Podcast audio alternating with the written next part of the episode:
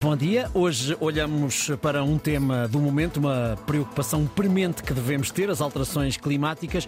Mas deixa-me perguntar-te o que é que, na tua perspectiva, os municípios estão e não estão a fazer. Bom, estão a fazer muito pouco. Poucos, uh, poucos são ainda os que, uh, os que têm relatórios uh, e são obrigados a isso para se adaptarem às alterações climáticas. Mas vamos começar pelo princípio. Como disseste, Ricardo, são muito poucos os que uh, hoje uh, não olham para este problema com, com preocupação.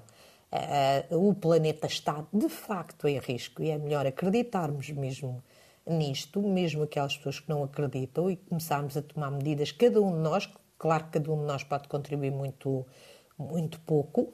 É um problema bastante sério. Neste momento, já uh, é um desafio limitar a subida da temperatura nos 1,5 graus centígrados acima da era uh, pré-industrial. Ainda é possível, não é fácil, mas ainda é possível, e neste domínio as autarquias podem ter e devem ter, e até são obrigadas a ter, um papel uh, muito importante. Mas infelizmente são apenas oito, oito das 308 uh, uh, autarquias ou municípios que cumprem os cinco requisitos para a neutralidade carbónica. Vale a pena uh, dizer quais são, até porque mereciam ser premiados. É? São eles, uh, são elas Vinhais, Guimarães, Braga e Matosinhos. O resto fica na zona, tudo na zona norte de, Lisboa, de, de Portugal, o resto fica na zona de Lisboa, Cascais, que é bastante conhecida aqui na zona de Lisboa por ter um bom, um, um bom uh, desempenho nesta área, além de Lisboa, Lourdes e Azambuja. São oito, só estas têm um plano de adaptação às alterações climáticas, uma estratégia para a energia, um compromisso para a neutralidade, um roteiro para atingirem essa tal neutralidade nas emissões de gases com efeito estufa e um plano de ação uh, climática.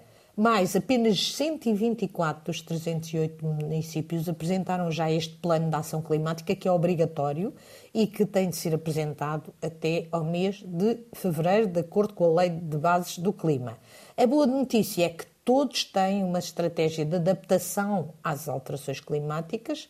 A má notícia é que só 11 têm roteiros para atingirem a neutralidade na, na, nas emissões. Este retrato que eu estou a fazer foi ontem publicado pelo, pelo jornal Eco uhum. e foi feito pela Get2C, que é uma empresa que fornece uhum. serviços nesta área, mas é, é um retrato que tem vindo a ser feito por outras entidades, nomeadamente pela Zero.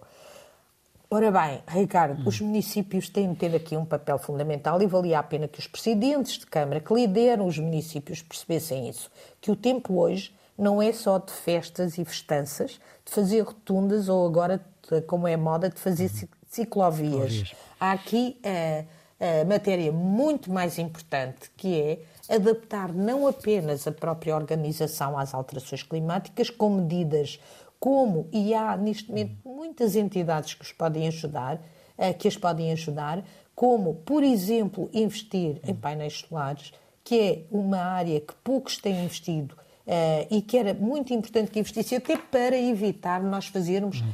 hectares e hectares de painéis solares quando há tantos telhados no país e as câmaras são donos de alguns deles, uh, bastante vastos até.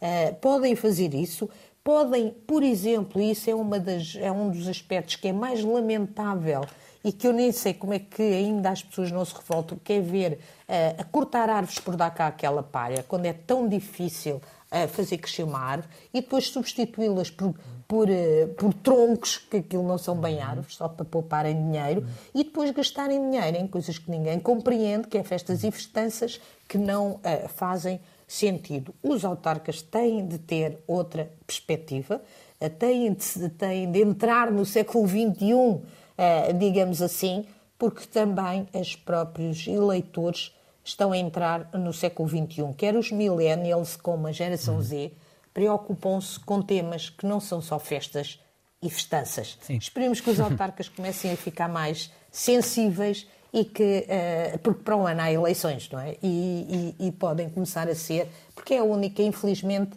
é a única linguagem que a classe política entende, é, é, é a linguagem do voto e pode ser que para o ano eh, essa linguagem do uhum. voto os ensine a ter maiores preocupações com o planeta, porque podem de facto desempenhar um papel muito importante. E parabéns às, aos, autarcas que são a exceção, está, os tais oito. Nem mais. Uh, vamos ver então. Uh, Helena Garrido, obrigado. Voltamos a encontrar-nos amanhã a esta hora.